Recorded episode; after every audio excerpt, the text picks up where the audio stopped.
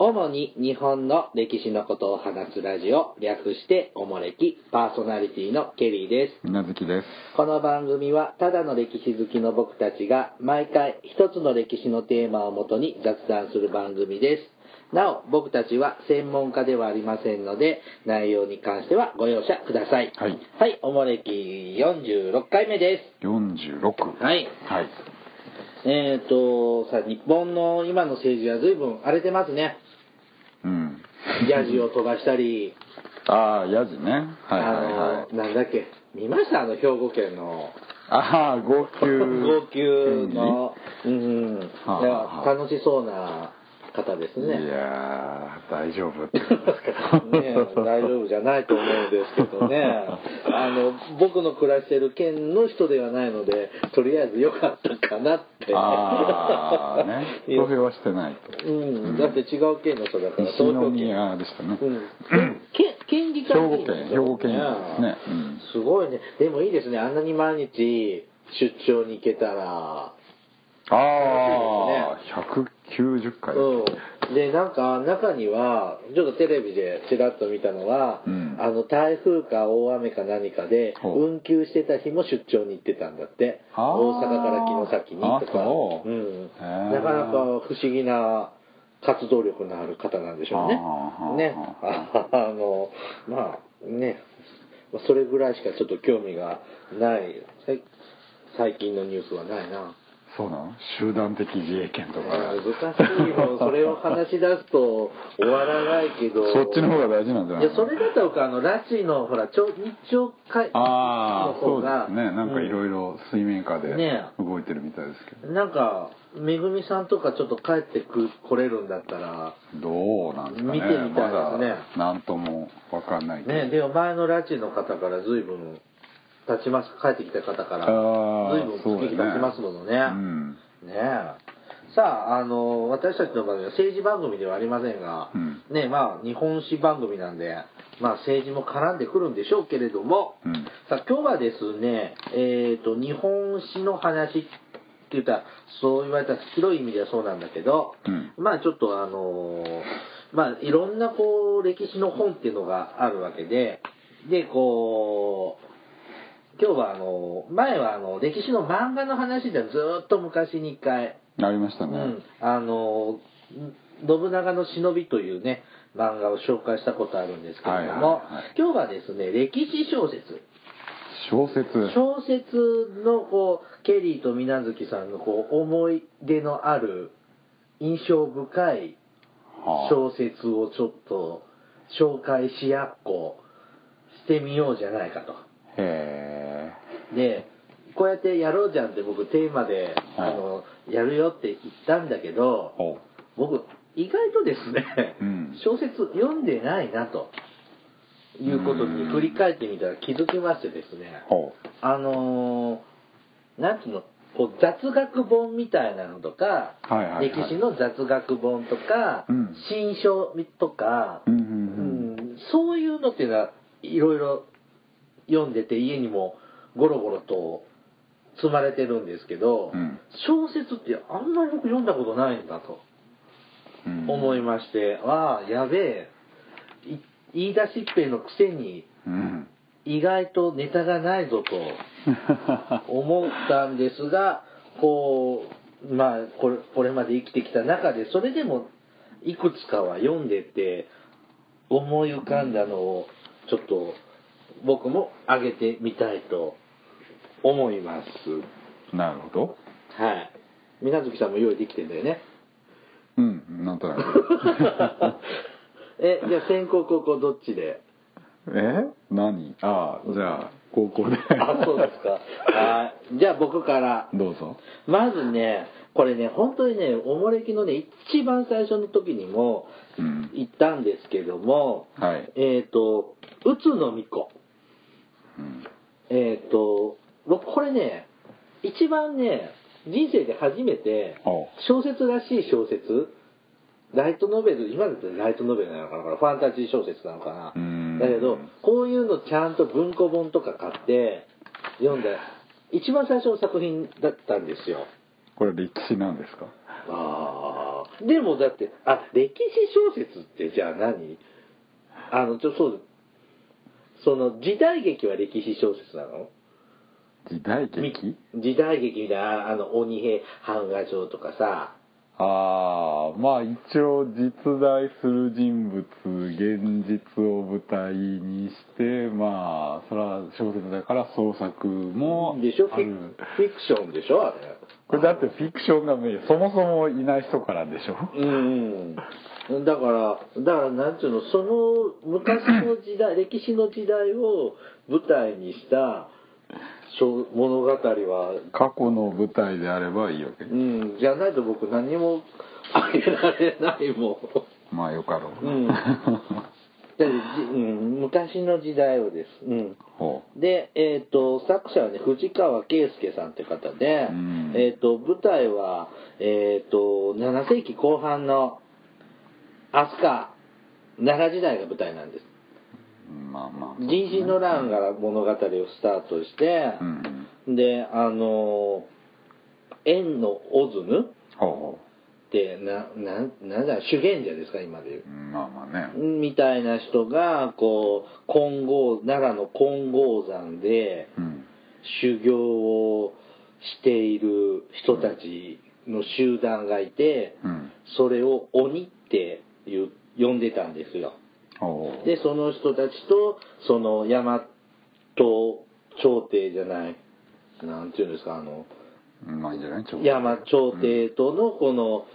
まあ、政治取引やったりと か、なんか今のやり方良くないんじゃないとか、こう横やりを入れる集団なんですよ。こいつら。政治にうん、鬼たちは。あそうなの、うん悪い政治をしてるとちょっと待って、じゃあ困るじゃん、この人たち困るじゃんとか、なんちゅうの、民の味方。あそうなの、うんおせっかいな人なの、うん。っていうので、こう、あの、なんだっけ、人心の乱がスタートだから、あのーその後だから、大津の巫女とか、竹地の巫女とか、うん草壁の巫女とか、うん川島の巫女とか、うんそういう、ちょっと後進政治の時代、テームテーム、テームテームのね、なんでそういう人たちがいろいろ出てきて主人公の宇津野美子っていうしょ人とこう絡,、ま、絡んで、うんああだこうだとこう戦戦いはしないけど語ったりへっえてするので僕この小説読んで初めて竹地の美子とか大津野美子って人知って、あそううですか、ん、持統天皇ってのもここで初めて知ったそれいくつぐらいなの読んだの中学生あ中学生中1ぐらい中1中2ぐいらい だからあの天武天皇とて天智天皇天武天皇ってのは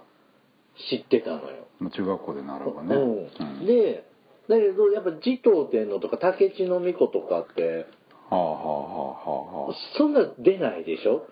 うん太字じゃないよね、まあまあまだそうですね中学校の教科書じゃん、うんああこんな人がいて天武天皇の後って女帝だったんだってのも知らなかったんですよあ実頭ねうん、その当時、へーって思ったし、藤原京っていうのも初めて。知りましたああなるほどね、だから、ああいう城郭的な都市を作ったのは、あの、平城京が一番最初だとずっと思って途上生ってねうんうんた。っていうぐらいのレベルで読んで、あ、古代って面白いなって僕に多大な影響を与えた。ああで古代好きの原点っていうのは一つこれありますね。もちろん、あの、一万円札の聖徳太子も影響大きいですけど、んどういう ことお金だから。えで、で、あのーこれね、だ第5部まであるんですよ。あそうなんですうんかで、第1部が地上編って言って、うんえっ、と、文庫本 10, 10冊分あったのね。ほうほうまあ、それが5部まであって、うんで、このう主人公の宇津の巫女って、あのー物語の途中で、うんおき琉球に修行に行くんですよ。うんそうなんですかうん、でほら琉球の神様にになんとか二来家来なとかでなんか神様がいて、はあ琉球の、はあでその人に会って不老長寿になっちゃうの、あこの人がうんはでで、ずっと生き続けて、物語、僕ね、これね、第2部までしか読んでないんだけどもは、最終的に第5部になるとは、あえっ、と、平安時代かな、坂の上の田村田村丸とか、はあはあはあなんか、そういう時代までずっと生きるのよ。あれっぽいねあのなんだっけ手塚治虫の火の鳥。火の鳥っぽいあーあ、そうね、猿田彦みたいなね。あれもなんかうん、ガガオーはね、ずっと源平合戦の時まで生きてるもんね。うんうんでっていう話なんですけどあの途中の第2部までうんでちょっと卒業した、 うん、だあそうなのけどこの「人心の乱」の話とかってのは本当に印象深くって、うあん、あーのーこのね一番最初第1部の第1話の話は今でもなんか覚えてるもんね、うんうん、何回も読み返した思い出がありますうんちなみに映画化もされたんだよ、アニメ映画化。アニメありましたねうんちょっと見てがっかりしたんだけど、 まああーちょっとこんなボリュームのあるのがやっぱよくあるね2時間でってのは無茶な話ですからね。うん。今でも読めるのかな、これ。どういうことこの宇都の子も、だって数十年前の作品でさ、本があるからうん、本にな、古本屋では売ってるかもしれない。新刊ではもう手に入るのかあーどうなんだよね藤川圭介なんか結構その筋じゃ有名な人だよねなんか、脚本家なんか、39と、アニメの39とまあかまあ、そそっちういの系うのの人ばっかりですねね、うん、だからどっちかというとファンタジー小説なんですけど、うんあそうだでこの人が書いた本でなんかこのこれって宇都宮子っていうのは人心の乱の頃からの話でしょ、うでそれより前の聖徳太子の時代を舞台にしたスピンオフ作品みたいなのがあってあそうなんだそれは一冊なんですよ短短編っていうのかな、うんうんうんでそれを読んで中え中3の時の夏休みの読書感想文書いたよあそうう、んなんか聖徳太子の手足になってうんなんか新しいこう日本を作っていくんだ頑張りましょう聖徳太子様みたいな感じの話だったの、うんあんまり印象なかったあそううん、でした宇都宮子でしたあちなみにこれは何度か巫女って言いながら別にあれなんですか天皇の子供とかあ違うのあそうなんだなんかねそのうおかしあのお母さんから生まれてきお父さんとお母さんがいるんだけど、あお母さんがねなんか星の光に当てられて、はあなんか身ごもったみたいななんかへえキリストみたいなねで生まれてきた来てからしばらく経ったら頭から角が生えてきたの一本あほほんでみん化け物扱いされて、はあはあはあでいじめられてお母さんあいじめられてるお母さあんーでお父さんは人心の乱の時戦争でほ徴収され徴兵で行っちゃってほうそこで死んじゃうの。へーでお母さんいじめられながら村八分にされながら、うん頑張って子供巫女を育ててたんだけど、うんあの耐えきれず自殺しちゃうの。あそうなんだ、うん、へでえあのでなんで宇都宮子って言われたんだろうまあなんか尊い人なんだなって覚えてない、なんかあれかと思ってなんかこう天武天皇の私生児とかなんかそういうあー背景では全然そんなのはない、うんあの結局宇都宮子はそのなんちゅうの天上の国のほ人らしいよへえだからアシュラとか さあのなんか第2部でねんもう本当ごめんね覚えてないんだけどそんなツッコミ来ると思ってなかったんだけどいやいや あの第2部で天上の仏さんの国にみんなで旅しに行くのようんで帝釈天に会い帝釈天とかに会いに行くの歴史じゃないじゃんうん、でもそれ、うんだから第、だそれ第2部の話。 あ二部ねうん、第1部の話ですから。はいで、あのーで、どうもそういう、なんか、御仏系の、あなんか、転身した姿だったから、すいません、ちょっと、もうつかま、突っ込まないで、それ以上。わかっはい。宇都宮子でした。あなるほどはい、高校、はい。あ俺でしたうん。そうですねうーん僕もそうですね比較的あんま小説っていうのはあんま読まないダメじゃんいやいやいやいやまあ、ちょっと色がついてるじゃないですかどうしても小説ってあーはいはいはいはいねだからそういう、まあ、それこそ新書とかなんか研究書とまでは言ああ、まあそうういううん本だよね。がまあ多いよねだから結構ね小説っていうとベタな感じで、うまあ今、まあ、ちょっと考えて思ったのはやっぱり司馬遼太郎かん、なああ、司馬遼太郎。王道ですねう。ん司馬遼太郎、でもいっぱい作品ありますいっねぱいありますね僕はあの「坂の上の雲」っていう、まあ、これも出たかもしれないですけどあれはすごく好きですごい長いね14冊そんなに長いんですか16冊かな、うん、あれはすごい長編ですよえー、ドラマで3年ああ NHK でねやりました NHK でドラマでそうそうそうそうやってて見てましたけどあそんな長いんだだからそうそうこれそれこそあの秋山兄弟はいの幼少期からずっと大人になあそうなっんてだまあまあ日露戦争がクライマックスですよねあードラマ結構大きくなってからまあまあそうですね子供の頃はあんまりなかったけあーあーどあーはそういはいそはういまあその辺かなおおあそこ行きますあの松山の坂の上のああお城の下のとこね記念館行った行き行っまた行っしたたよ私も行った行ったあそこであれなんかあれね思ったんだけどね、うん前も喋ったかな何あれほら新聞連載だったでしょあー坂上国ってそうそうそうそであそこに挿絵もあったついてるんだあっよたねねほんでそれが全部あったあったこう壁に貼っつけてあったじゃないですか、あの形で本にしちゃえばいいのにねってだって文庫本とかでさ挿絵とかってさものあーすごくカットされちゃうじゃないですか、はいはいはいだってあの絵とかもいい絵だからあーそれも込みのやつだったら僕ちょっと読もうかなって思っちゃうかもしれない言わない方がいいんじゃないこんなえこんなとこで言わない方がいいんじゃない本当あ僕らがそうやってそうそうそう営業すればいいんですか関係をちょっとあれしてもらって、ねでねあの司馬遼太郎のねう、んなんか本ってはい僕なんか読みにくいんですよあそうですかあのね多分多分ねいあのは取っかかりに失敗したような気がするんだけど、うん僕最初に司馬司馬遼太郎の作品読んだのが、うんあの小説じゃなくてほうあのー街道を行くあのあーエッセイではい50はい冊ぐらいあるでしはいはいょはいはいあれを読んだんですよちょっと小説しんどいからああああいうなんてあれなんか気候そうですね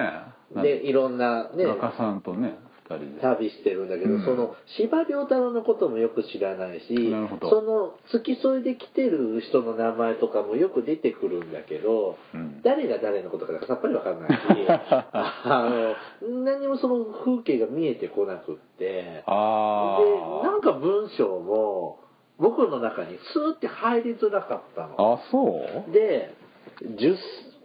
街道を行くを十何冊で挫折したの。あそれでも十何冊はいった読んだ けど読んだっていう記憶しかもう残ってなうーい、んうんでも他の人のね別のあの人のとかでもそんなもんいろいろ読んだけど、うんまあやっぱりその僕の向き不向きもあるんだけどやっぱちゃんと入ってきて思い出に残ってるエッセイとかそんなもんあるんだけどちょっと入ってこなかったんですよあ僕的にそううん小説はそんなことないのかないやー僕は個人的にはすごい読みやすくてあれーそれが十何冊だけどガーってほんまになんか三日三晩ぐらいで読んだ感じで本当にうん一回はそうだねあら、やっぱ違うのかな。もうちょっとさ、あの、あー街道行く読んでたらで大一学。回読んでみてよ小説を、うんちょっとこれ十何冊漫画ですら十何巻あるって言って嫌って僕たち 拒否ってるぐらいのだからなんだろう探偵みたいなのからちょっとああ短編かあー結構そうだエッセイみたいなのも文庫でいっぱいあるんでありますあれ面白いよ結本構小ネタ集で結構知らない人とか結構民族学的なことなんかをポンポンって取り上げて書いてる小説書いてる中でこういろいろ落ちていったような話をまとめたしゅなんか文庫なんかも何冊かあるんで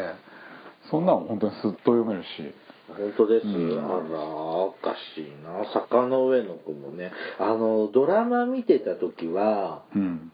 最初面白かったの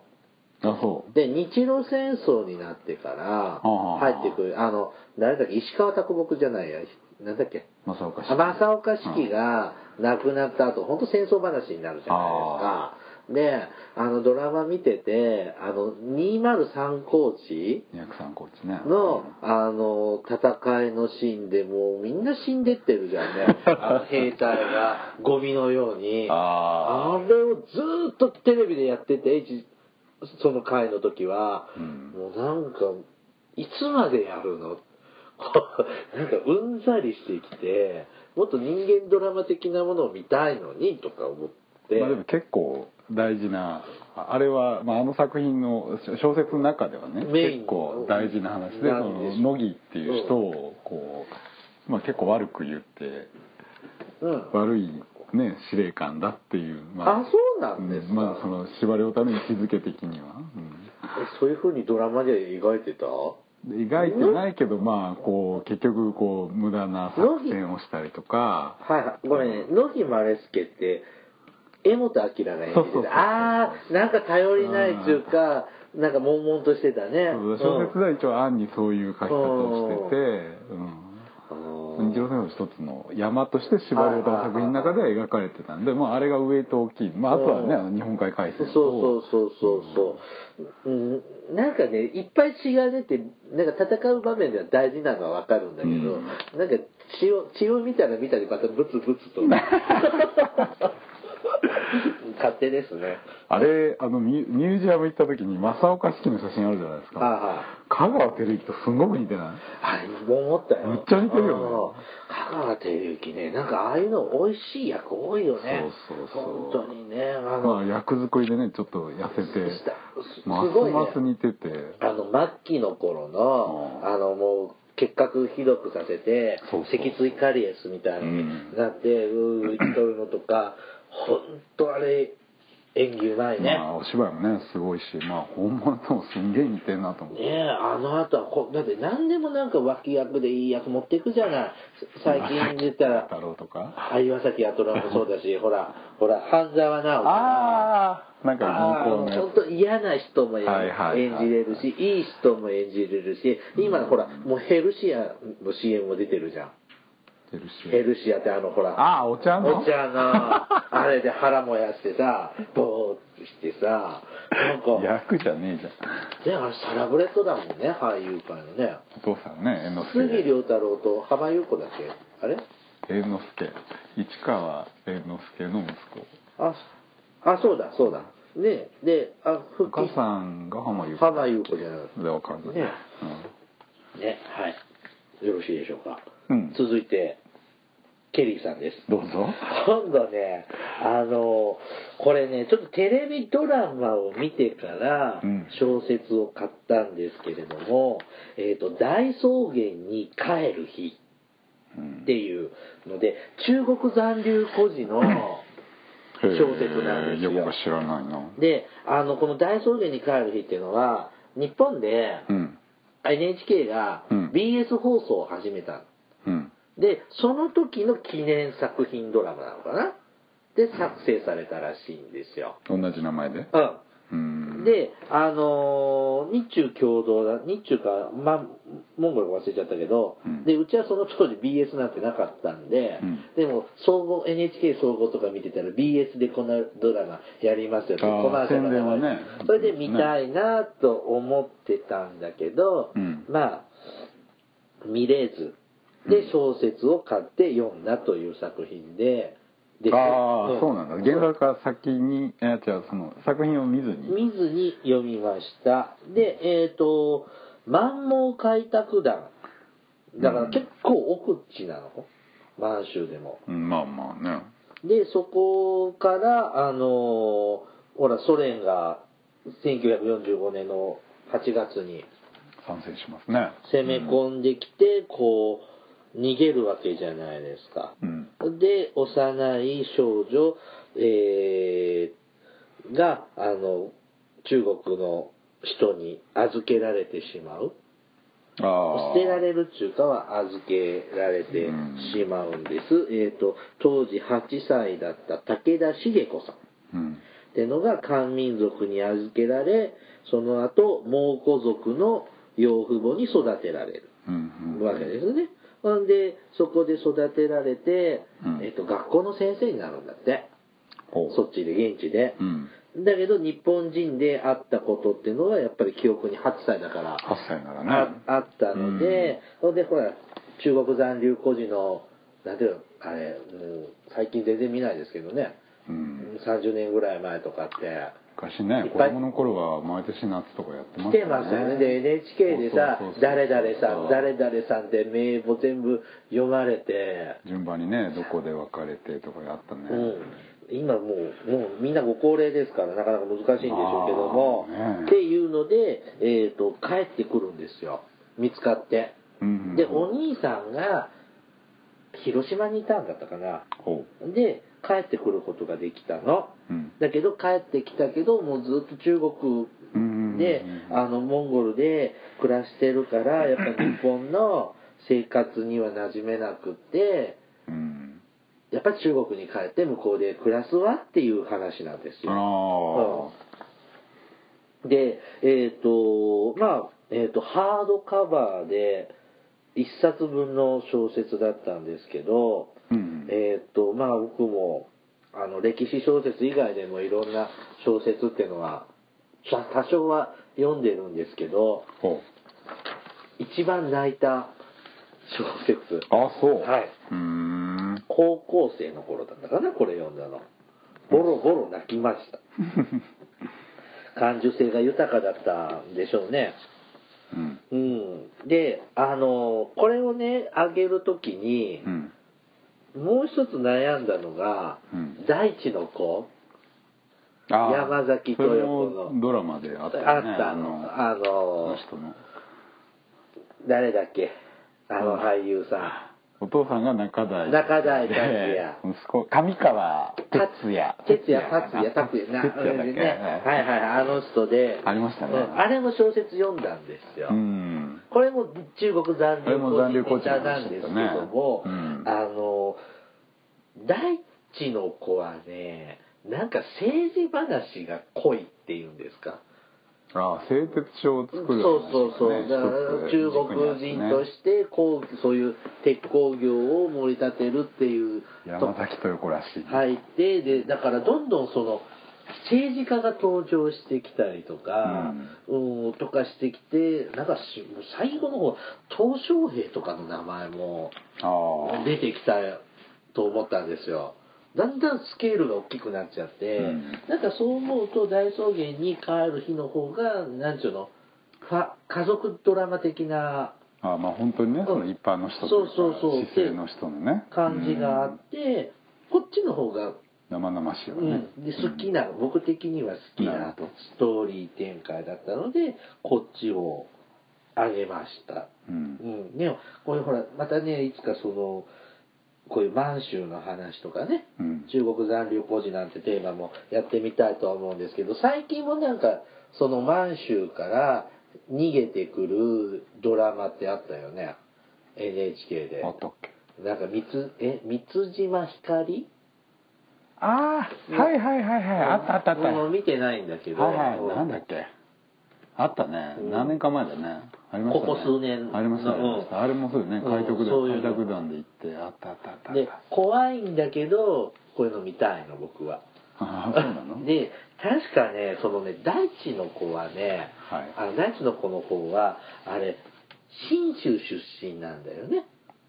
ああ、うん多いですねで。開拓団に進でこの間。ねラジオで聞いてたんだけど、うんなんでし信州の人って満州に開拓団で行く人多いのって、うん遡っていくと、うん富岡製糸場になるんだって。どういうこだとか。ら富岡製糸場ができるじゃない、うんあれ国のモデルとしてあの製糸工場をうんこういうふうにって言って、うん言ったら一つのモデルでしょ、うんでそれを真似ていろんな人たちが製糸工場を始めていくわけじゃないですか、はでこう長野の方もあの諏訪湖のあたりとかが製糸業盛んだからそうですねでやってたら景気が悪くなって、うんなんか昭和時代に入ってくると景気が悪くなあっーてきて製糸業がそういうことねうまくいかなくなっはいはいはいてはいはい満州に行ってっていうつなあーがりがあるってうちらはそんな話は一切この間富岡製糸場の時に喋ってないですけどあー同じようなテーマでラジオニュースでやっててうん思いっきり今盗作でパクってますけど、うんっていうのはねああ、そういうねあったりするから、あ、そうすると、あの、それとき大地のこのあの話が思い浮かんだんですが、僕が好きなのは大草原に帰る日。これも今読めるのかなそんなのばっかだね。わかんない、うんうん、またちょっと、アマゾンで調べてくださはいい、探してみてください。はい。えーと、あ、ちなみにドラマ化した時はね、大人になった女性の武田茂子さんほを、栗原小牧が、ああ懐かしいねそんな時代ですねあ演じてたのしか覚えてなー、いです。あー言われたらなんとなく、う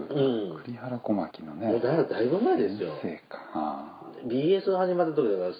四半世紀以上昔じゃないですーあそうなの8090年代 ?90 年頃初頭ぐらで、いそんなんでしょう。へえ、はい。大草原に帰る日でした。はあはあはい、はい、じゃあ次、宮崎さ私、ん。うん。私はね2つ目だと番組の途中ですが収録内容が長くなりましたので今回はここで終わりにします続きは次回の配信までお待ちくださいそれではまたお会いしましょうさようなら